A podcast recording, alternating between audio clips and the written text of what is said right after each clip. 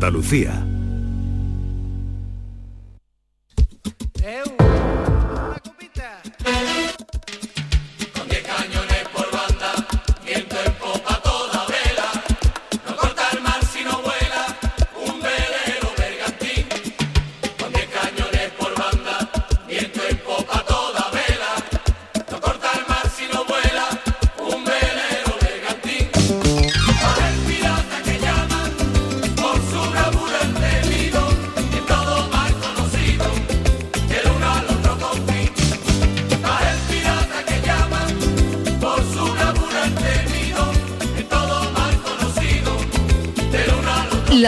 De Andalucía con Jesús Vigorra.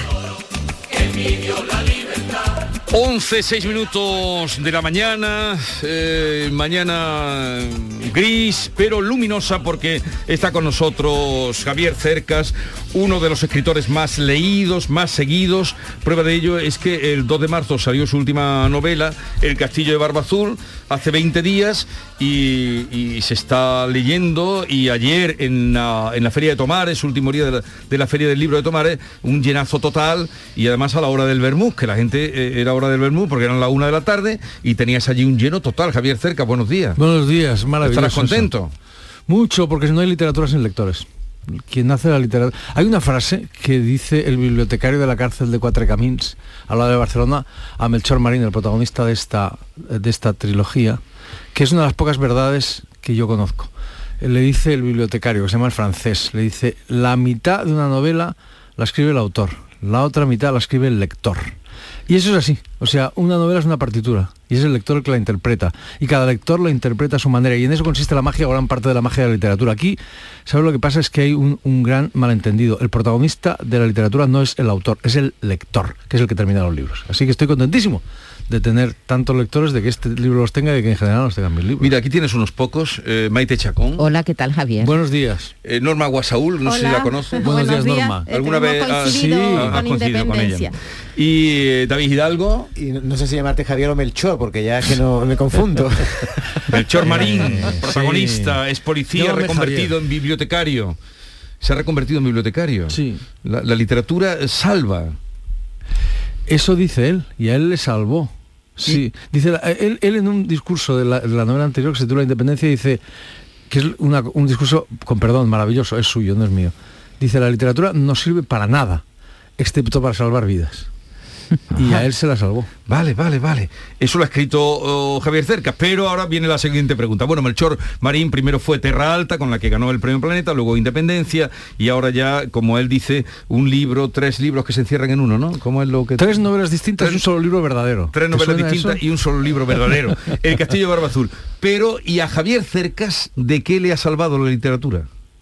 De mí mismo, para empezar de todas las cosas malas que llevo dentro, que son muchas. Yo llevo dentro, como todo el mundo, yo llevo dentro furia, dolor, eh, eh, eh, odio, deseos de venganza. Quien no se ha sentido todas esas cosas no es persona, es una máquina o un mentiroso, una de dos. Entonces, todo eso lo he podido meter yo en la literatura. La literatura es el lugar de toda, de la parte maldita, como lo llamaba Georges Bataille, un gran filósofo francés. En la literatura podemos meter todas esas cosas y por eso, entre otras cosas, nos salva de nosotros mismos. La literatura es un placer, antes que nada, como el sexo. Como el sexo. Pero también es una forma de conocimiento, como el sexo. Por eso cuando alguien me dice que no le gusta leer, lo único que se me ocurre es acompañar, darle el pésame acompañado del sentimiento, porque no sabe lo que se pierde. Es como alguien que no le gusta el sexo, ¿verdad? Claro. Eso es la literatura. La literatura sirve para vivir más, de una manera más rica, más intensa y más compleja. Bueno, en Barbazul, el castillo Barbazul, que Barbazul viene de un cuento tradicional francés recopilado por Perrault, eh, esta es la tercera entrega de la trilogía protagonizada por Melchor Marín y en la novela no hay ningún castillo, pero sí una mansión en Formentor, eh, la cala de Palma de Mallorca, y allí en la que hay un poderoso gente poderosa que pues hace ya sabemos lo que hacen algunos poderosos con eh, creer que todo es suyo que todo el mundo les pertenece y, eso aliado con eh, personas de poder ya tenemos ahí la corrupción y todos los componentes y ahí es donde donde estamos donde supuestamente podría estar ese castillo que no hay un tal castillo pero sí una mazmorra Sí, sí. Hombre, se podría leer como una versión del, del Castillo de Barbazul, sí. Eh, y sí, habla de la impunidad de los poderosos, pero, o sea, que el dinero proporciona impunidad y poder, esto no es que yo lo haya inventado, ni que lo hayamos inventado nosotros, esto ocurre desde que el mundo es mundo. Eso es así, ¿verdad? Lo que pasa es que hemos inventado en los últimos años una, una cosa que se llama democracia y que sirve para justamente para que eso ocurra menos. Como dice un personaje en la novela que se llama Carrasco, que es la mm. encarnación, la puñetera encarnación de la integridad. Y dice este tipo, cuanto menos democracia, cuanto, cuanto menos impunidad tolera una democracia, mejores. Ese es el mejor instrumento que hemos creado. Entonces sí, esta novela habla de eso y habla de una cosa, Jesús, que es, en realidad, estas las tres novelas plantean los mismos problemas y ahora se ve más claro, porque son una sola novela. Hay un, hay un asunto que está desde el principio de esta novela, que es es, yo le llamo el elefante en, la, en el comedor, el elefante en la casa. Lo teníamos aquí desde que el mundo es mundo, pero no nos habíamos dado cuenta de él hasta hace dos días, que es la, el, hecho, llamamos la, violencia contra las mujeres. O sea, el hecho de que Jesús, eh, desde que el mundo es mundo, la mitad de la humanidad tiene apartada, postergada, sometida, llámale como quieras, a la otra mitad. Mm. Esto es así. O sea, Aristóteles pilar de la civilización occidental, hombre uno de los hombres más sabios que en el mundo han sido, escribió, las mujeres son inferiores a los hombres. Y, esto es, y, lo escribió porque en su época lo pensaba absolutamente todo el mundo y hasta hace cuatro días lo, sigue lo que seguía pensando todo el mundo, todos los grandes filósofos, todas las...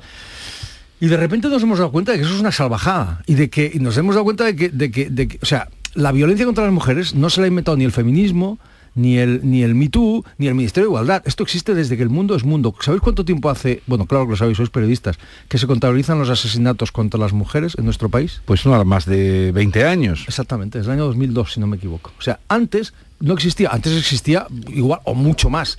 Le llamábamos crímenes pasionales, que casi suena romántico, ¿verdad? Pero existía exactamente igual. El otro día leí un informe de la Policía Española que decía, cada dos, cada hora hay dos agresiones sexuales en nuestro país. Y eso no ocurre en España porque, como podemos imaginar, o sea, como yo creía al principio, por ejemplo, mm. no, esto, ah, claro, nuestra tradición machista, el franquismo, bla, bla, bla, no es verdad. En las mejores democracias del mundo, o sea, en el norte de Europa, ocurre exactamente igual o peor. Entonces, esto es un problemón que tenemos tremebundo. perdona, Jesús, tú eres más o menos de mi generación. A lo mejor eres más joven porque más viejo que yo no hay nadie. No, llevo algún, te, llevo, te llevo poco, todo poco, pero te llevo algunos años. Esto hay que decirlo para los jóvenes esto no era un problema, no existía. No, o sea, nuestra educación no estaba, no, figuraba. y, Es, un, problemón tremendo, que por cierto no es solo de las mujeres. Esto las mujeres solas no pueden arreglarlo. Mm. Esto lo tenemos que arreglar entre todos, porque es un problema de todos. Entonces, eso a mí, claro, a ti, a mí, cualquier persona decente, hombre o mujer, pone la televisión y ve que un tío ha matado a su mujer o que le ha intentado pegar fuego o lo que sea y nos dan ganas de vomitar. Pero el protagonista de esta novela, eso lo ha vivido de manera brutal y desde, el, desde la primera novela, desde Terra Alta, ¿verdad? Con su madre, y con su mujer, y, reacciona de maneras eh, especiales. Y eso, efectivamente, en esta novela es ya de manera muy visible el centro del asunto. En el fondo, la violencia contra las mujeres no es más que una variante del abuso de poder. Y esto es algo y, este Melchor Marín que hemos visto cómo mm, ha ido creciendo como persona, en conocimiento desde la primera novela, ¿no? Su madre fue asesinada, era prostituta, eh, eh, él pasó tiempo en la cárcel, en la cárcel la lectura lo salvó, los libros lo salvaron, lo hemos visto crecer.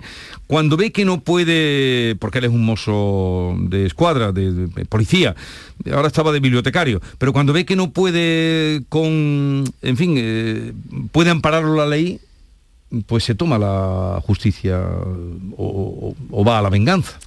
Entonces, ahí, hablando de la venganza, ¿cómo ves tú? el, derecho a la venganza no podemos decirlo así, pero la venganza... Ese es, mira, ese es el, ese es la, el centro de estas novelas, no de esta última, sino de todas. O sea, para mí escribir una novela consiste en formular una pregunta compleja de la manera más compleja posible y en no contestarla. Los novelistas podemos formular, debemos formular preguntas, pero no podemos contestarlas al menos de manera clara, unívoca, taxativa. Nuestras respuestas siempre son ambiguas, complejas, contradictorias. Entonces, la pregunta central de todas estas novelas es exactamente esa que tú planteas ahora. Es, y es un problema mm, tremendo también desde que el mundo es mundo, porque los seres humanos no cambiamos. La pregunta podría formularse así. ¿Es legítima la venganza, cuando la justicia no nos hace justicia? ¿Es, ¿Es legítimo tomarnos la justicia por nuestra mano cuando las cuando verdad cuando la justicia formal cuando los jueces los tribunales no llegan y no eso es legítimo o no es legítimo y claro yo entiendo ahora estoy oyendo casi a, los, a la gente que nos está escuchando diciendo no claro Por supuesto que no es legítimo, también yo pienso que no es legítimo. Cualquier persona civilizada piensa que eso no puede ser, no, no puede tomarse la justicia por su mano. Como Ah. dice un viejo policía, eh, quien no respeta las formas de la justicia, no respeta la justicia. Estamos todos de acuerdo. Pero eso ocurre en la realidad. Ahora, las novelas funcionan de otra manera. Lo he dicho antes, la, la literatura es antes que nada un placer, ¿verdad? Pero Sí. también es una forma de conocimiento. Sí. Lo que pasa es que la forma de conocimiento de las novelas no es la de la del periodismo, ¿verdad? O la de la historia o tal. Lo que hacen las novelas es justamente lo contrario que hace el periodismo, o que hace la, la ciencia o la historia. Es poner en cuestión nuestras certezas más arraigadas. O sea, sacarnos de nuestras casillas. O sea, obligarnos a entender, a empatizar, que es el verbo Sí. ahora de moda, ¿verdad? Con actitudes, con ideologías, con etcétera, etcétera. Y eso es lo que hace la literatura de verdad. Es decir, tú lees Crimen y Castigo de Raskolnikov, de, perdón, de, de Dostoyevsky y estás del lado de Raskolnikov, que es un asesino, y lo entiendes y te pones en su piel. Tú ves, por salirnos de la literatura, El Padrino, ¿verdad? Y tú, que ahora estábamos celebrando el 50 aniversario, ¿verdad? Y tú estás del lado de Michael Corleone, de un mafioso que ha matado a un montón de gente Sí. que ha sido capaz de, de- de asesinar a su propio hermano. Y tú lees estas novelas y yo espero que estés de parte de gente que hace cosas que en la realidad no admitimos. Y, que- y sin embargo, las, yo espero que, estas, que esta última novela, por ejemplo, como la anterior, el lector salga eufórico, celebrando Sí. cosas y luego diga, pero oye, ¿esto se puede hacer o no se puede hacer en la realidad? Dicho de otra manera, a cambio del placer que proporciona la literatura, lo que hacemos los novelistas, los escritores, o lo que yo intento es complicarle la vida al lector. O sea, mostrarle que la realidad es más compleja de lo que, de lo que parece. Intentar que el lector se cuestione a sí mismo. Eso es lo que hace, creo yo, la literatura. Y eso es lo que intento yo. A ver, Maite. Eh, yo como lectora de novela policíaca te tengo que agradecer dos cosas. La primera, que no hay escenas de tortura a mujeres. Estoy ya un poco harta de que la muchas de las novelas policíacas se regodeen en, en los detalles de cómo se puede llegar a torturar a una mujer. Y te lo agradezco sinceramente. Y otra cosa que también te agradezco es que conozcamos los efectos que sobre la víctima tiene el abuso. Porque hay una parte importante de la novela en la que la chica acude a un centro y la tratan especialistas. Y entonces ahí vemos que las novelas policíacas habitualmente no se ocupan de esa parte, ¿no? O, o se queda el crimen ya está muerta, pum, en, enterrada, ¿no? Entonces, te agradezco esa segunda parte de cómo vemos los efectos que sobre una chica, en este caso una menor, tiene el abuso. Sí, bueno, hay varias cosas. Lo primero, yo no sé si estas novelas son policíacas o no son policíacas. O sea, en el fondo yo siempre he escrito novelas policíacas, en, en cierto sentido. Y todas las novelas que me gustan, del Quijote para acá, son policíacas en el sentido al menos en que hay un enigma y alguien que pretende eh, descifrar ese enigma. Y eso es la novela policíaca. Es verdad que en esta, al principio, Melchor Marín era un policía. Pero, pero a mí me da igual. En el fondo, ¿sabes lo que pasa? Que solo hay dos tipos de novelas. Las buenas y las malas. Y todo lo demás es mm, palabrería. En cuanto a... eh, ya sé incluso que hay gente que piensa que, que la novela policial, si es que existe, es un género menor. Quien dice eso no sabe, no sabe lo que es la literatura, punto, porque no existen los géneros mayores o menores. En cuanto a lo, existen eso, las buenas formas mayores o menores, mejores o peores de usar los géneros. En cuanto a lo que dices de la- del abuso sexual, o sea, del efecto que eso tiene sobre las mujeres. Claro, yo me, eh, me he tenido que documentar mucho para- sobre este asunto, sobre muchas otras cosas. Por ejemplo, la novela transcurre en Mallorca, yo no conocía Mallorca, etcétera. Eso es nuestra obligación como escritores, porque lo que hacemos es intentar persuadir al lector de que lo que está leyendo es verdad, ¿verdad? De que la mentira, en cierto modo, estamos contando, la ficción que estamos contando ha ocurrido de verdad. Entonces, para eso tienes que documentarte. Y una de las cosas que hice fue documentarme mucho sobre efectivamente cómo viven las mujeres que reconocen haber sido víctimas de abusos, porque mujeres que han sido víctimas de abusos, las hay a patadas. Mira, O sea, el- de una yo no manera- sé si te hacía, hacía tu referencia a este estudio que encarga la Universidad eh, Interior a la Universidad de Barcelona. Se publicó el año pasado 400.000 casos de violencia sexual en España al año. Un 25% son menores, solo un 15% hombres, el resto mujeres. Es- eh, Ese estudio... Dos casos cada, cada hora. hora. Sí, sí. Dos No, no, casos no, cada hora. Eso, Cada hora. Eso lo dice la 400.000. policía. Sí, sí, no un estudio, no, la policía Ajá. española. Entonces, Sí. ah, luego hay dis- distintos casos y ya eh, distintos eh, grados de abuso sexual, distintas. Y eso es un tema muy complejo, que, porque, entre otras cosas, apenas ahora se está abordando. Es decir, apenas ahora existen centros ah, donde asisten a las mujeres que confiesan, repito, confiesan, porque hay mujeres que Mira, una de las cosas más sorprendentes, vamos a decirlo aquí en la radio, una de las cosas más sorprendentes, pero que no es sorprendente, en el fondo, es que muchas mujeres se sienten, que han sido víctimas, se sienten culpables. Esto hay que decirlo ya. O sea, muchas, y por eso no se atreven a, Ah. o a denunciarlo o simplemente a decirlo y a ir a que alguien las trate. Hay mujeres que no se recuperan jamás de cosas así, que las llevan siempre dentro y cuya vida es literalmente destruida por experiencias de este tipo. Porque experiencias de este tipo tienes que ir a, tienes que tratarlas, son heridas profundas que tienes que tratar. Y por fortuna ahora, desde hace muy poco tiempo, existen en España y en otros lugares del mundo lugares, especialistas, gente que se dedica a tratar estos temas, ¿verdad? Y es un proceso muy complejo, muy largo, del que hay mujeres que no se recuperan nunca, otras afortunadamente sí, pero que hay que afrontar. Entonces, yo, como soy novelista y intento hacer mi- bien mi trabajo, pues tuve que documentarme sobre este asunto. Y, y entras realmente en un laberinto infernal a veces. ¿Y trataste con alguna mujer de las... Traté con víctimas? psicólogos Sí. y no, con mujeres no. Mujeres. Pero es que no hace falta tratar No hace con mujeres. O sea, yo tengo cuatro hermanas. Ajá. O sea, cualquier mujer, eh, lo que pasa es que no le voy a pedir que me hable de este asunto. Jesús, porque... ¿verdad? Javier, hace unos días se sentó ahí donde estás tú ahora otro escritor muy bueno, por cierto también extremeño, Luis Landero, que nos hablaba de, la misma editorial. nos hablaba de ese concepto que tratas tú tan humano, el odio que destruye al que lo siente. Y decía Luis Landero que el odio es más duradero que el amor. ¿Compensa odiar? Eh, o sea, el odio es humano. Quien no ha sentido odio no es persona, lo decía antes. Pero hay un personaje en Terra Alta que dice, odiar a otro es como beberse un, van- un vaso de veneno creyendo que vas a matar a la persona odiada. Eso es así. O sea, que el odio destruye a quien odia. ¿Que es más duradero que el amor? Lo dudo. No tengo motivos para pensar que es más duradero o menos duradero que el amor. Lo que sí es seguro es que es mucho más destructivo. Eh, es- es brutalmente destructivo. Ahora, ¿cómo se combate? No lo sé. Para empezar, siendo consciente de que, de que se siente y de que es destructivo. Eh, es así. Y ahora Pero- premio. Pero no puedes, no, no- quien dice que no ha sentido odio, está mintiendo. ¿Qué personaje dice eso de que odiar es como beberte un vaso de veneno? Pues, Blay, Olga, Blay, Olga. Blay, Olga. No, Olga lo dice. Olga. Olga, la mujer de, de- la primera mujer de Melchor Marín lo dice. Claro, porque Melchor Marín dice, no, a mí me parece, están hablando de los miserables, que es, Sí, sí. que es el libro fetiche. Y él Es dice, el no, a libro. mí, a mí el odio me parece legítimo, dice Mm. él, porque él lo ha sentido a patadas. Él, él es, es un fruto del odio que siente por muchas cosas, por su, por su nacimiento, por el, por el asesinato de su madre, por, por, por... Y ella dice, no, es una estupidez del odio. Y tiene razón ella. Oye, eh, lo de tres novelas que se encierran en un solo libro, ¿eso quiere decir que ya eh, la trilogía acaba aquí? Jesús, ¿Ya vas a dejar descansar a Melchor? Esa pregunta no tiene interés. no, pregunta- al contrario, la pregunta del millón. Yo empecé... Porque tú empezaste haciendo una novela. No, no, no, no, no, fíjate. Yo, yo sí, yo empecé haciendo, eh, eh, empecé, Terra Alta era una novela para mí, pero cuando acabé esa novela me ocurrió una cosa que no me ha ocurrido en mi vida, nunca, jamás. Y es que dije, esto es una novela, pero forma parte de una novela mayor, ¿verdad? Y entonces planeé cuatro novelas, esa es la realidad. Y las planeé y en- tomé notas, escribí muchas cosas, tal. Y esa era mi idea inicial, escribir la historia de Melchor Marín. Esto nunca fue una serie policial, nunca, jamás. Nunca lo planeé así, ni, ni va a ser eso, vamos.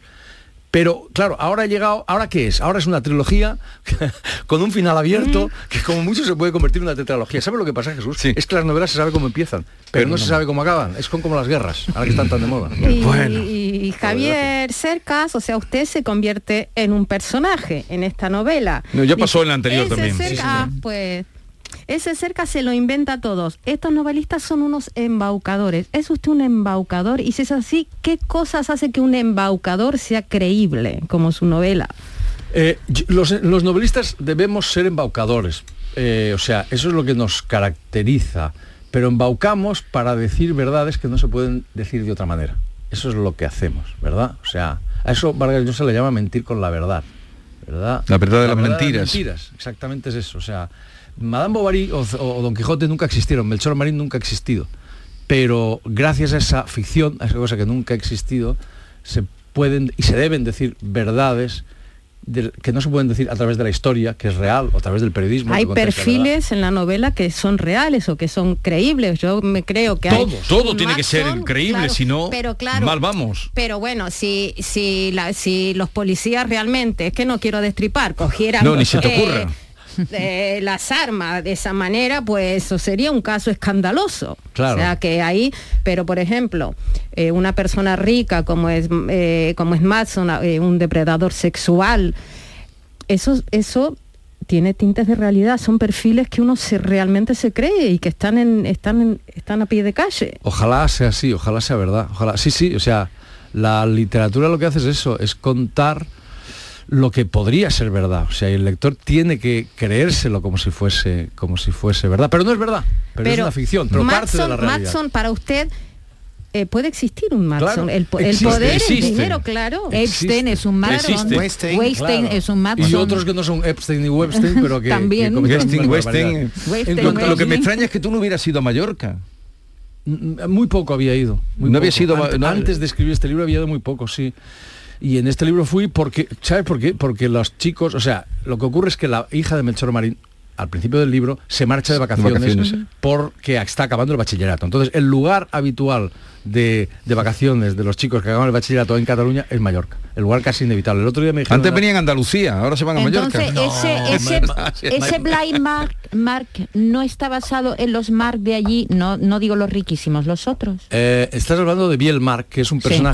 De Es que que, yo aparece en la novela. no, tengo yo amigos que forman parte de los Mark, diremos, mm, mm, que menos ricos. Es un ape- apellido muy común en Mallorca. Sí. Y hay Mark están los famosos Mark de Sí, la banca Mark, Mark, y hay otros muchos Mark que no son, no, no son tan ricos, por desgracia para ellos, como los Mark famosos. Entonces, este Biel Mark en Biel. realidad es una persona que me ayudó muchísimo. Es un es- yo digo que es mi productor ejecutivo, ¿verdad? Si hubiera productores ejecutivos en, la, en las novelas, ¿no? Y, y- y al final se me coló en, la, en esta novela. Es que, lo- contestando lo que decía ella, eh, a, a veces ocurre esto, que se me cuelan personajes reales en las novelas, como por ejemplo este Javier Cercas. Este Javier Cercas, como Jesús apuntaba, eh, ya aparecía en, la, en, en- en Independencia. Y es muy sencillo porque aparece, o sea, porque era inevitable para mí. eh, como era inevitable que, que Cosette se fuera a Mallorca, ¿verdad? Lo mejor es cuando ocurren estas cosas inevitables en la novela, que, que se impone. ¿Por qué era inevitable? Hombre, pues porque Terra Alta se publicó en el año 2019. Independencia transcurría en el año 2025. 25, y esta transcurre en el año 2035, si no 35. recuerdo mal. Eh, entonces, claro, es normal que en la Terra Alta, en la comarca de la Terra Alta, haya gente que ha leído una novela que se titula Terra Alta y que le diga a Melchor Marín, personaje de la novela, oye, ¿tú sabes, Melchor, que hay un tío que se llama Javier Cercas que ha escrito una novela sobre ti? Y Melchor dice que no, la ha leído porque él solo lee novelas del siglo XIX. De hecho, por ejemplo, hay un personaje que se llama mm, eh, Luis Bassets, que es periodista, que dice en algún momento que este Cercas es un liante de cojones. Sí. Porque cuando dice que todo es verdad, todo es mentira, cuando dice que todo es mentira, todo es verdad. Y incluso le quieren meter un pleito a este Javier Cercas también. Y, y Mira, le dice, pues méteselo. Claro, no, que algo sí, sacaremos. Algo sacaremos. Algo esto- estoy sacaremos. muerto de hambre. O sea, eso por un lado era inevitable. Para mí era, era inevitable y me hace inmensa gracia ese cortocircuito entre la realidad y ficción. Pero por otro lado, Jesús, y él quizá no es menos importante que lo anterior, cualquier excusa es buena para reírse de uno mismo. O sea, yo no concibo la novela sin humor o como mínimo sin ironía. Y la ironía, bien entendida, empieza por uno mismo. Si tú no, tienes de- si tú, tú no eres capaz de reírte de ti mismo, no tienes derecho a reírte de nada. Eso es lo que nos enseñó Cervantes. Lo que pasa es que nos cuesta- somos muy duros de mollera y no acabamos de entenderlo. Ahora te vamos a someter a un cuestionario. Eh, la máquina de la verdad la tenemos a punto. Pero fácil, ¿eh? aquí no puedes, aquí eh, poder de decisión. Ahora te va a dar ella la- las instrucciones. Cuestionario binario. Poder de decisión.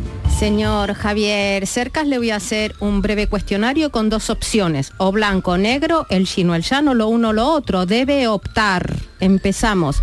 José Javier Cercas Mena o Javier Cercas. Javier Cercas. Si tuviera que elegir leer o escribir. Son lo mismo. O sea, le- yo escribo para leer mejor, para disfrutar más de la, de la lectura. Es así. No, no, no veo. Ahora mismo ya mm, las dos cosas van juntas. No. Si tuviera eh, que elegir, bueno, tiene que elegir migas extremeñas en Iba Hernando, Extremadura o calzots en Gerona, Cataluña. Hombre, es que las migas me gustan mucho, la verdad. Y los calzones me encantan. Qué difícil me lo pones, Dios santo. Es que es poder de decisión. Es terrorífico, no sé, no, claro, los calzones son extraordinarios. Qué rico. Uf, Pero bueno, entonces mal, Extremadura o, o Cataluña. No sé si se lo no. pongo más fácil. No, no, tampoco, Uy, no, uy, no uy, quiero, no me da la gana tampoco, no, no, no. Uy, no. uy, La violencia cosas, ha no. disminuido, estamos igual que en las cavernas. Hombre, pregúntaselo a los, ucra- a los ucranianos. El sur de Borges o Metamorfosis de Kafka. Qué de difícil me lo Kafka. pones, Dios santo. Son de los mejo- dos de los mejores relatos. No, la violencia ha disminuido. Eso hay que saberlo. Eh, parece mentira, y lo decimos ahora que hay una guerra brutal, y hay muchas guerras, pero ha disminuido. Eso es, eso es un hecho. O sea, aunque no lo parezca, en ese aspecto y en otros hemos ido a mejor. Lo siento, pero es así. Eh, Kafka o Borges, Dios mío. Vamos a poner Borges porque escribe en mi lengua, pero... pero Los Miserables de Víctor Hugo o toda la obra de Turgenev, que está muy presente, ambos en la novela. Eh, eh, hombre, vamos a optar por Los Miserables. Porque Turgenev es un grandísimo escritor, pero, Está ahí pero a es que Los piñón. Miserables es una monstruosidad. Sí. Eh, Coca-Cola como Melchor o de Famous Grouse, el whisky pa, Coca-Cola. pa capoch. Ya, yo ya me he identificado con Melchor tanto que he dejado de beber whisky, Pe- de todo. periódico de papel como Verónica o de formato digital. Ahora eh, eh, leo en digital, es un desastre, ¿A nunca creí que llegaría ¿A quién conoce más? ¿A sus personajes o a usted? A mis personajes. ¿Borra o tacha mucho o escribe rapidito y del tirón? No, borro y tacho muchísimo. ¿Tímido o lanzado? Lanzado, desde luego que no. Tímido tampoco, no sé, no sé qué soy. Vosotros tendréis que decirlo. ¿Caótico o ordenado? Ah, Caótico. Dice en la novela, la siesta debería ser obligatoria y castigarse con pena de cárcel a quien no la duerma. ¿Duerme la siesta o es un farol? No, no, por supuesto que duermo la siesta. Las personas que trabajan mucho como yo no podemos permitirnos el lujo de no dormir la siesta. Es Lo- obligatoria la siesta. ¿Lo dejaría todo por un Barça Madrid en una final de la Champions o como Melchor le da igual el fútbol? Me da igual el fútbol. Me gustaba mucho, pero ha dejado de gustarme. Dice Salom, los peores momentos son los que parecen, los peores malos son los que parecen buenos. ¿A usted ve venir los malos de lejos o, o de cerca? Ojalá los viera venir de lejos. Pero a veces no, estoy de acuerdo con Melchor, totalmente. Los peores malos son los que parecen buenos, eso es así. Pero no los veo venir, soy tan tonto como todos. Si fuera Como posible, cualquiera. mandaría a Melchor y su escuadrón a acabar con Putin o dejaría que la justicia No, actuara. por favor, por favor, no, no. Ojalá, ojalá Melchor interviniera. Es muy complicado. Es una misión- eso sí que es misión imposible. Y ahora, para terminar, vamos así. Del 1 al 10 le, le ruego que, que califique, que califique y mida sus niveles. ¿eh? Del 1 al 10 sus niveles en salud. Cinco. Epa, se lo ve estupendo. Sí, pero bueno. En, sabe. esto fachada. Sí, yo creo que sí. En libertad. Me gustaría decir que muy alto, pero hago lo que puedo. Es que no, no. Esto de decir que es, sí, la libertad es una cosa muy compleja. Yo intento serlo, pero, pero, pero no. Estoy sometido a cosas, claro, como todo el mundo. La, la libertad es una aspiración, pero no es una realidad. Nadie es completamente libre. En odio. En odio, afortunadamente escribo novelas, así que estoy bastante protegido. En amor. En amor, estoy muy bien protegido, la verdad. Tengo gente que me quiere, lo cual es fantástico. ¿De qué libro se siente más orgulloso? Del, eso es la respuesta es fácil, el próximo que escriba, claro. Pa, no, se lo dejé hombre. picando, se lo dejé picando. ¿Se ha arrepentido de haber publicado alguno de sus libros? Todo lo contrario. Eh, sí, claro, el, del primero. Del primero me arrepentí, por eso lo he reescrito. Como el primero. Era un libro de cuentos y ahora es Ah, ¿por qué digo fue el que? No, Ah, por el no, que, le, por el que le no. conocimos fue Soldado de Salamina, Sí, pero sí. lo había escrito Había antes. Por eso nos enteramos después. Claro. Claro, claro. Si un libro fuera capaz de cambiar a las personas, ¿cuál recomendaría? No existe uno solo, cada persona en- tiene que encontrar el suyo. Es verdad. Una cosa que le enamora. Sevilla. Opa. Y para terminar, si no hubiera sido escritor, ¿qué? ¿Cómo se ve? No tengo ni la más remota idea. Bueno, era profe. Era, sí, pero era, era un profe. Era un profe de pacotilla. no. Ahora dicen que era buen profesor, pero es porque ya no lo soy. No, nada, no, no lo sé. Es que no tengo ni la más remota idea, de verdad, ¿eh? De momento está de, jurado, está de jurado en el Festival de Málaga. Sí, sí, Eso se, se- está se de jurado tiene en el que Festival de corriendo ahora a Málaga. Y este es, sí, es sí, una, oye. es, es muy filmográfico todo lo- Un- todas las, las novelas. Un segundito, no, Bueno. prueba de ellos que están muchos han salido al Está, cine, pero ejemplo- un momentito, que eh, hoy es el día de la poesía Sí. y como en Oh. ese libro, como en este libro, El Castillo Barba Azul aparece un poema y ya descubrirán cuando lo lean por qué, me gustaría que leyeras, no sé, si- un que- fragmento al menos. Es que el poema es famosísimo y es una obra maestra, pero pero, pero es un Creo poco que está largo. en la página 387 Es un está. poco largo. Es bueno, es- coge un fragmento. Un Es que hay que leerlo enterito porque es una cosa tremenda, es buenísimo. Es, es- es If de Rudyard Kipling, eh, narrador, novelista, escritor famosísimo en su época. Este libro es un, es- este poema es un poema famosísimo en, en Inglaterra, tan famoso que la gente no se ha dado cuenta de lo bueno que es. Eh, creo, o sea, es, es que es como... eh, y y- y, eh, en realidad está aquí porque tiene una función Mm. narrativa. En el, Ya en lo el descubrirán. libro. Ya lo descubrirán cuando, cuando lo lean. Se, se titula Sí. Y dice así, si puedes mantener en su lugar tu cabeza cuando todos a tu alrededor han perdido la suya y te culpan de ello. Si crees en ti mismo cuando todo el mundo duda de ti, pero también dejas lugar a sus dudas. Si puedes esperar y no cansarte de la espera, o si, siendo engañado, no respondes con engaños, o si siendo odiado no te domina el odio, y aún así no pareces demasiado bueno ni demasiado sabio. Si puedes soñar y no hacer de los sueños tu amo. Si puedes pensar y no hacer de tus pensamientos tu único objetivo. Si puedes conocer al triunfo y la derrota y tratar de la misma manera a esos dos impostores. Si puedes soportar oír toda la verdad que has dicho, tergiversada por malhechores para engañar a los necios. O ver cómo se rompe todo lo que has creído en tu vida y agacharte para reconstruirlo con herramientas maltrechas. Si puedes amontonar todo lo que has ganado y arriesgarlo a un solo lanzamiento y perderlo y empezar de nuevo desde el principio y no decir ni una palabra so- sobre tu pérdida. Si puedes forzar tu corazón y tus nervios y tus tendones para seguir adelante mucho después de haberlos perdido y resistir cuando no haya nada en ti salvo la voluntad que te dice, resiste. Si puedes hablar a las masas y conservar tu virtud o caminar junto a reyes y no distanciarte de los demás. Si ni amigos ni enemigos pueden herirte, si todos cuentan contigo, pero ninguno demasiado, si puedes llenar el inexorable minuto con 60 segundos que valieron la pena recorrer. Tuya es la tierra y todo lo que hay en ella.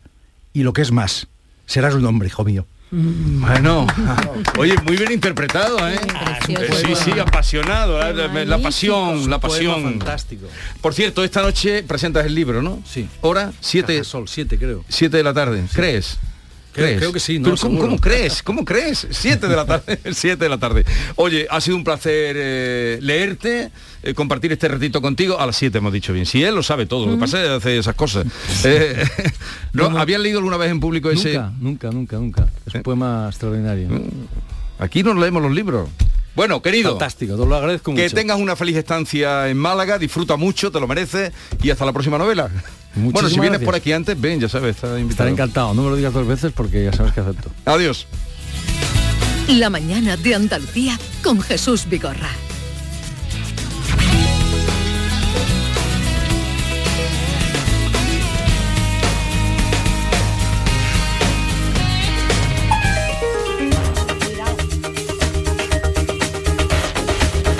¿Tienes una Aqualimpia o cualquier aparato del hogar que no funcione? En Quality Hogar somos los únicos que lo reparamos con piezas y recambios originales. ¿Quieres cambiar tu Aqualimpia o tu vaporeta antigua por una nueva? En Quality Hogar puedes hacerlo con las mejores condiciones y financiación. Llama ahora y pide tu presupuesto gratuito y sin compromiso al 937 078 068. 937-078-068. Aqualimpia es marca registrada de Quality Hogar, tu servicio técnico de confianza. Llámanos. 17 millones de euros. 17 millones de euros. Tu hija acaba de ponerle agüita al perro en un plato de tu vajilla del ajuar de boda. Pero piensa en 17 millones de euros. Ya puedes comprar tu cupón del Extra Día de la Madre de la ONCE. El 1 de mayo, 17 millones de euros. Extra Día de la Madre de la ONCE. Compensa y mucho. A todos los que jugáis a la 11, bien jugado. Juega responsablemente y solo si eres mayor de edad. En Andalucía pescamos frescología. Nuestra flota pesquera artesanal faena cada día para abastecernos de la calidad y frescura del pescado recién capturado en nuestra costa andaluza. Y al pasar por Lonja, cuenta con todas las garantías de seguridad alimentaria y sostenibilidad. Consume pescado fresco andaluz. Consume frescología. Fondo Europeo Marítimo y de Pesca. Agencia de Gestión Agraria y Pesquera de Andalucía. Junta de Andalucía. Canal Sur Radio, Sevilla. En Patatas Ariza trabajamos cada día para llevarte las mejores patatas y cebollas a tu mesa, comprometidos con el mejor sabor y la máxima frescura. Apostamos por la innovación y el desarrollo contando con el mejor equipo humano e instalaciones de última generación. Disponemos de venta directa al público. Contacta con nosotros en el 952 340 311. Patatas Ariza, sinónimo de calidad. Te levantas del sofá y coges la bici, paras a por un refresco, reciclas la lata en el contenedor amarillo y esa lata se transforma en una llanta de la bici de alguien que se toma un refresco, recicla la lata y esa lata se transforma en una llanta de la bici de alguien que se toma un refresco. Cuando reciclas, formas parte de un mundo que no deja de girar. Recicla más, mejor, siempre. Lipasan y Ecoembes. El Mediterráneo y el Atlántico son testigos de una encrucijada de culturas, costumbres y gentes. Gastronomía, naturaleza y patrimonio emocionan en Ceuta, una ciudad con personalidad única. Descúbrelo desde 69 euros en tu agencia de viajes de confianza. Servicios turísticos de Ceuta. Ceuta, donde se unen las emociones. El musical de Rafaela Carrá llega a Sevilla. Tras su éxito en el Teatro La Latina de Madrid, llega al Auditorio Nissan Cartuja el próximo sábado 2 de abril a las 20.30 horas. Para hacer bien el amor hay que venir al sur. Una comedia desenfadada, alegre y muy divertida que no puedes perderte. Venta de entradas en Auditorio Nissan Cartuja. Para hacer bien el amor hay que venir al sur. Las noticias que más te interesan las tienes siempre en Canal Sur Mediodía Sevilla. Y este martes te llegan desde el Acuario de Sevilla, donde vamos a celebrar el Día Mundial del Agua y donde conoceremos todas las actividades que tiene programadas. Canal Sur Mediodía Sevilla. Este martes desde las 12 en directo desde el Acuario de Sevilla, con la colaboración de Acuario de Sevilla.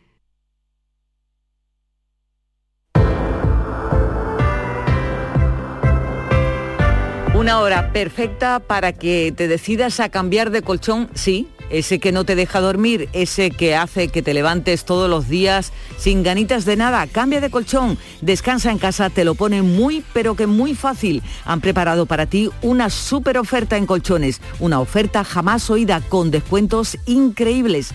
Compra tu nuevo colchón de matrimonio hecho a medida, a tu gusto, según tu peso, tu edad y tu actividad física, con tejido Fresh Reds para estabilizar tu temperatura corporal mientras estás dormidito. Te lo encuentras con un 50% de descuento. Sí, un 50% de descuento.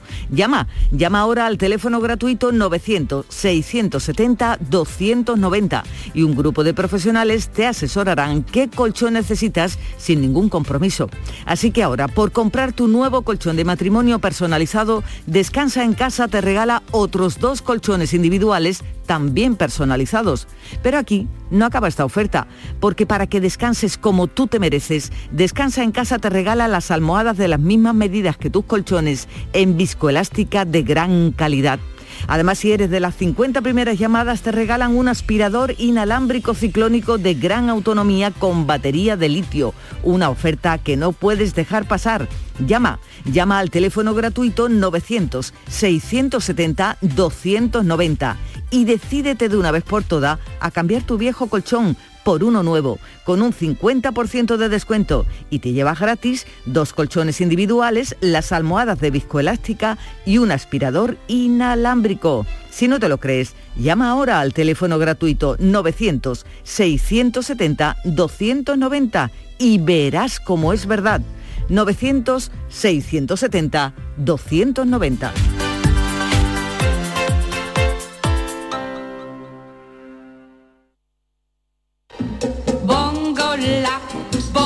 Cha cha cha. La mañana de Andalucía con Jesús Vigorra. Erika, quello che dicono laggiù, forse fantasia e nulla più. Bongo la, Suena la sintonía y aparece Yuyu, José Guerrero. Yuyu, buenos días. días, ¿cómo estamos? ¿Qué tal? Muy bien, ¿tú qué tal? Bien, bien, bien. Aquí aguantando el fin de semana de agua que estamos ya. Pero era lo que, lo que queríamos. Sí, sí, hace falta que llueva, hace falta que llueva. Diego Geni, buenos días. Muy buenos días. Bienvenido, acaba de llegar directamente de Setenir en las bodegas, luego diríamos por qué. Eh, de. Yuyu la enhorabuena por el Cádiz que ganó ayer. Hombre, eso hemos salido del descenso. Hombre. Ya me preguntaba, digo, ¿por qué viene vestido? De Este- esto es de Suecia, Sverige. Está bien situado, Vigorra. Mejor que me calle. Ah, pues yo, ah, es verdad. Y también tiene los colores de Ucrania, por cierto, también, amarillo y y lo del azul. Cádiz, lo de Brasil, pero yo, pues yo Boca, creía, los no, de no, Boca Juniors De boca, sí. no, no me fijé en el escudo, sino eh, directamente digo el Cádiz viene. Bien, pues bueno, eh, felicidades. Muchas gracias. Vamos con la Yuyu Noticias. Vamos allá. Bueno, pues eh, eh, tenemos cuatro noticias. Una de ellas es Ojana, Ojana pura y vamos a com- comprimirlas un poquito porque vamos un poco peor de tiempo. La primera de, de hoy es ha sucedido en Brasil, donde un atracador de un banco eh, sale por la puerta dispuesto a entregarse al confundir la sirena de dos ambulancias con coches de policía. Esto ha pasado en Portalegre, en el banco Itaú, donde se, se coló un señor con una, con una pistola y, bueno, lo típico, se acerca al, al banco, oye, el dinero, dame el dinero, los, los- los cajeros le dan el equivalente a 3.000 euros, o sea, 16.000 reales, y cuando están eh, dándole el dinero, pues eh, escuchan sirenas mm, afuera del banco y el cajero le dice, "Mm, mejor que te entregues porque esto no tiene buena pinta. Y entonces el gachó, pues claro, al escuchar sirena, sale por la deja el dinero sale por la puerta deja la, la pi- la pistola allí en, en un de esos y sale sin pasamontaña con las manos en alto y cuando llega lo que hay son dos ambulancias en la calle. Le tomaron la que había, atención y habido, pa- que había habido un accidente que iban a socorrer y claro y el tío dice pero aquí no viene nadie a detenerme pues evidentemente el tío ha salido, ha salido pitando y ha, y ha huido Eh, es la Sin el dinero, claro. sin el dinero claro porque ya no iba ya no iba a ir por la pistola y por el dinero pues ya los demás la habían, la habían cogido ¿no? esto ha, ha acaecido en Brasil. La segunda pasa en España un señor que ha recuperado su dentadura postiza 11 años después de perderla en una borrachera Eh, hablamos de un británico que se ha quedado el hombre boca abierto porque le ha llegado por le ha ¿no? llegado por correo una dentadura postiza que perdió en una borrachera en Benidorm. O sea que los ingleses en Benidorm se toman de todo menos la atención y, y esto pues sucedió hace 11 años donde el hombre llamado Paul Bishop eh, estaba en la costa mediterránea y en una papa muy gorda que el hombre cogió pues se, se puso a vomitar en un, en un contenedor de basura y la dentadura se cayó al, al- al- Sí. al eso y claro eh, eh, la búsqueda pues no pudieron encontrar eh, la, la dentadura y cuando han recogido la, la dentadura en el basurero pues han analizado el ADN han analizado el ADN y han ya. podido, han podido dar con el hombre le han mandado los registros británicos se suponía que hay mucha mucha gente en Inglaterra de que visita Benidorm y eh, oye que le ha llegado la dentadura a, a este señor 11 años después de perderla en, No sé yo en si Benidorm. creerme eso. Tanto trabajo que se Bueno, tome, sabéis que las vamos, noticias eh, son... eh, Esta es son- candidata son a Ojana, curiosas. candidata a Ojana. Otra que tenemos es que una mujer de 54 años sufre una enfermedad por la cual se cree que es una gallina. Esto es grande. Esto, esto ha sucedido en Bélgica, donde ha habido un extraño caso de una mujer de 54 años que la señora estaba convencida de que era una gallina. Eh, la, la mujer, cuyo nombre no se ha revelado, tenía estaba- traba- trabajaba en una farmacia pero no se le conocían abusos de droga ni nada porque le pudiera haber alterado el, el- el tema mental no pero un día el hermano dice que se la encontró haciendo ruido eh, soplando las mejillas y cantando como un gallo y sin saber qué hacer la llevó a un hospital cercano, menos mal que no la llevó al veterinario.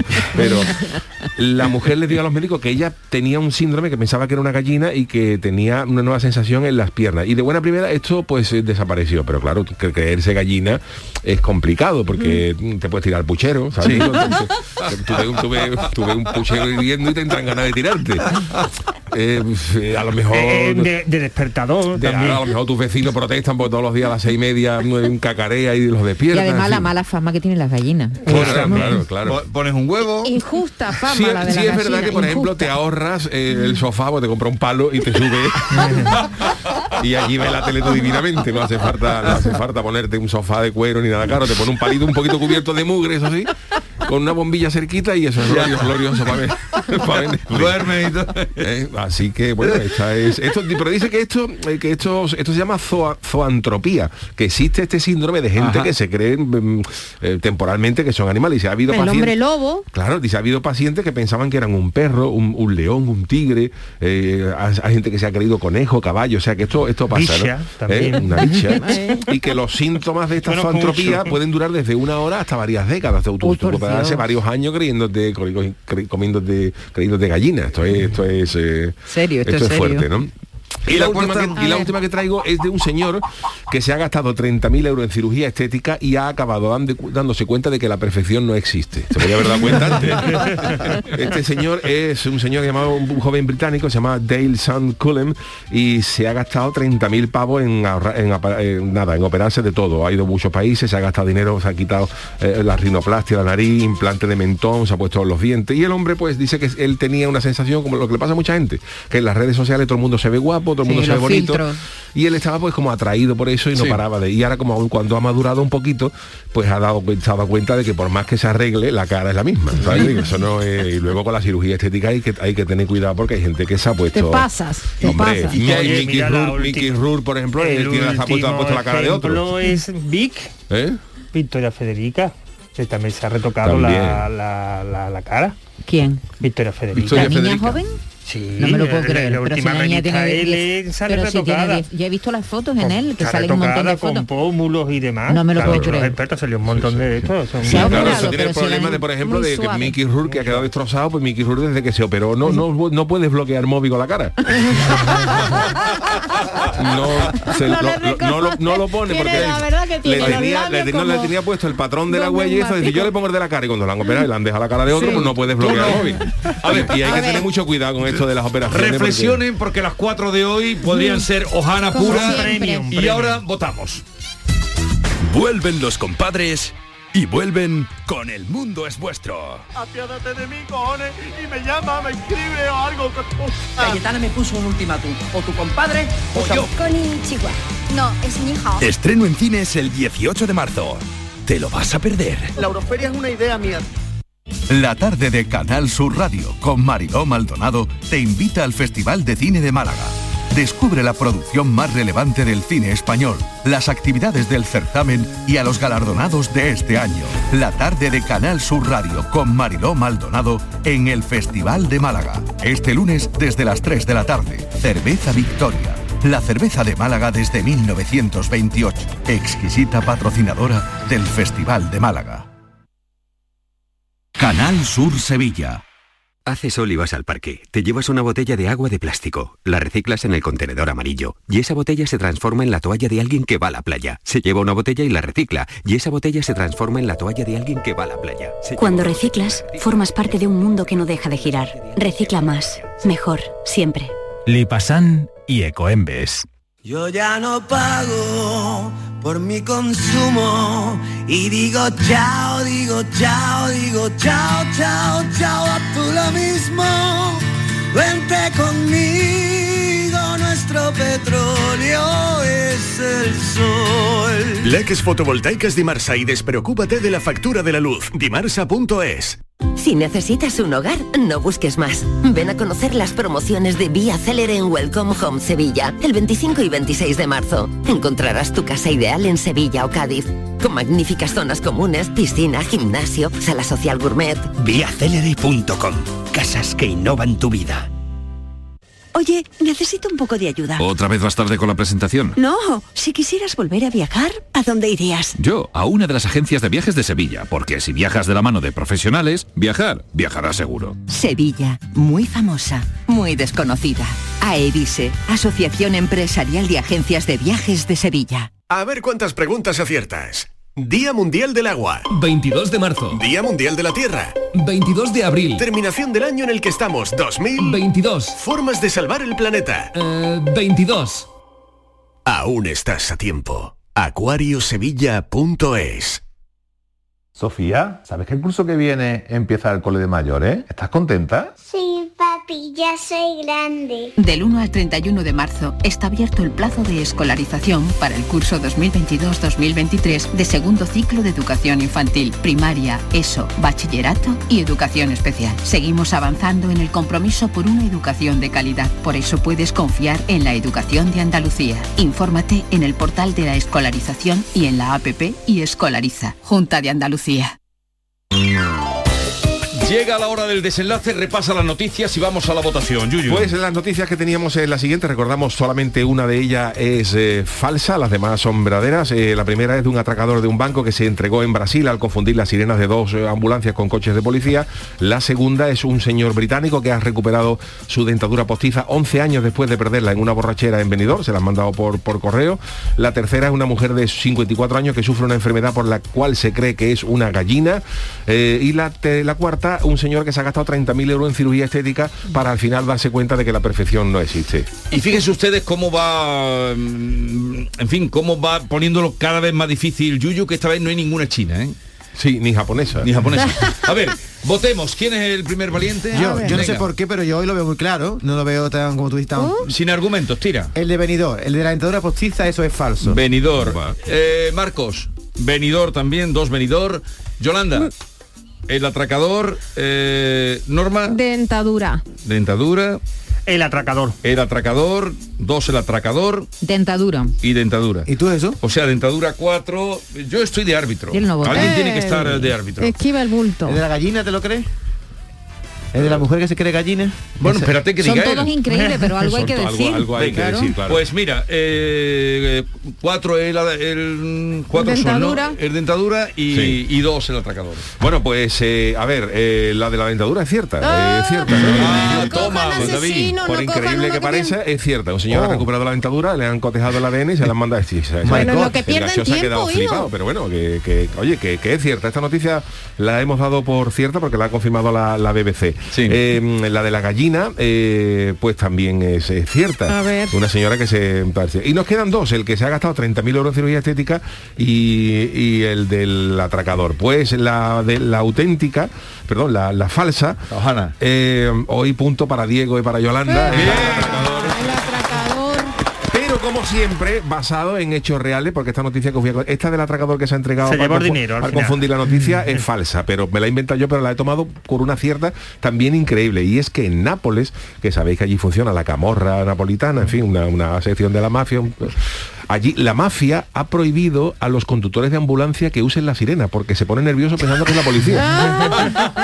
y les han dicho, Qué bueno, bueno. los han intimidado y han dicho que no, que no, las ambulancias porque ellos están haciendo sus cosas, sus trapicheos y escuchan No me ambulancia concentran. y se ponen nerviosos y la mafia ha presionado Eh, es y ha amenazado noticia de esta. eh, Y para No me lo puedo y creer. ha amenazado a los Y- y de conductores ahí, de, pero- ambulancia para que no pongan la eso porque se sienten intimidados y, y Claro, y con razón, los pobres, Pero está, pero está muy bien la interpretación que tú has hecho, la versión que has hecho. Sí, es una versión, digo, bueno, Una la voy a- versión, la voy sí, a adaptar pero podría bien. pasar por, totalmente por una yuyu noticia Sí, sí, también. eh, esa, ¿eh? perfectamente. Bueno, eh, Diego Geni acaba de llegar de Setenir de las bodegas. ¿Por qué? ¿Por qué? ¿Qué se te ha Hombre, perdido en Setenir de las eh, bodegas? Ha sido elegido el escenario por la revista Oda, que es una revista internacional de moda, uno de los referentes. O- ¿Hola? Oda, Ah, Oda. Oda, Oda. O D D A. Ah, Oda. Entonces ha sido elegida para presentar la temporada de primavera-verano de Christian Dior. Dior. Ajá. Se hizo un reportaje eh, durante los primeros fines de semana de febrero de dos días y bueno, pues allí estuvo la modelo belga Iona Desmet que estuvo allí pues posando en distintos enclaves, arriba, abajo, en las, cue- en las, las casas cuevas. cuevas. tan famosas, en los bares de la zona. Recordemos que se tenía, aparte de su orografía peculiar, y las casas cuevas tienen también una gastronomía para caer ¿Habrá comido reiteradamente mucho en la la, gula. la modelo? ¿Habrá comido mucho? No, pero, pero Mm. lo más curioso es que se la ha visto, eh, es decir, los eh, que participaban junto a la modelo eran los propios vecinos. Hay- fotos muy graciosas. Hay un vecino Sí. octogenario, por Ah, ejemplo. ¿Lo has visto tú? Con el con un eh, acabo de verla en portando diario un de bolso Sevilla. Dior, que el bolso de Dior podía ser como los bolsos de Mercadona de estos de reciclable, pero vamos, el bolso Sí. de Dior cuesta 3.000 euros. pero y, y portando un bolso, después también con un tractorista mm, con pelo en pecho, también allí, allí, allí posando, es decir, ha dado unas imágenes muy, eh, digamos, muy peculiares y sobre todo es la primera vez que eh, se apuesta por una firma como Dior, el gigante de la moda francesa, por salir eh, fuera de a lo mejor de su hábitat natural, que son las pasarelas o ciudades como Nueva York o París, pues hacerlo en la España, digamos, lo que se llama la España vaciada, no es el caso de Setenil, No, pero no, bueno, no. eh, mm, sí en un ámbito totalmente rural y un poco extraño a lo que solemos ver. Pero, pero yo, esto me extraña muchísimo, porque claro, un bolso de Dior de, de 3.000 pavos o Sí. esta mujer Bueno, es una, manera, es una manera de acercar y decir que la moda también puede llegar a Sí, todos los bueno, confines pero- del mundo. Sí, pero no a los aborígenes. Es, eh, es eh, contraste, querido. Contraste. Yo siempre, Juega los de- contrastes. yo siempre he dicho que Dior se llama así porque es lo que dice la gente cuando ve el precio. ¿Cuánto vale el? ¿Cuánto vale el precio? 3.000 eh, 3.000 euros, tío. Bueno, pues, más o menos, no, no te vayas a extrañar mucho porque los detergentes que se llevan ahora, que son detergentes premium, no sé si lo sabes, que son detergente detergentes premium. premium. como la ginebra, Sí. porque alargan como la ginebra, alargan la ginebra a premium, alarga la sobremesa, los detergentes premium alargan la vida de la ropa. Y además vienen con un perfume de autor. Como de Sí. autor. Sí, que ya hay per- el perfume, tú sabes, esta- estaba el, el- el perfume típico, después estaba la crema, estaba demás, pues ahora también se ha metido el tema de los detergentes, así que Personalizados, ¿no? Sí, personalizado, claro. Pasa Pero- que te puede costar más el detergente que, Pe- que pero comprarte siete ropas. la, la modelo es conocida, esta modelo que aparece. Eh, bueno, eh, no es muy conocida, no es una muy internacional, Pero, pero, ah, suele trabajar con la revista Oda. Pero claro, el, el- el- la cesta que lleva, el, el bolso este de los 3.000 pavos, es la, es la cesta de la compra. del esa, Mercadona, de la del, del que te dan en Mercadona. No, eh, no dan nada, hay que pagar. Bueno, hay que no, hay pagarlo, que pagar, sí. no De dan las nada. Que llevan, ¿cuál es la que lleva la gente cuando sale de la cárcel? El bolso ese grande. Bueno, queridos todos, fue un placer volver a estar con ustedes. Cuídense, no se pongan malos, algún día les contaré, no se pongan malos, mire que se lo digo de verdad, porque no está la cosa para ir A urgencias. Adiós.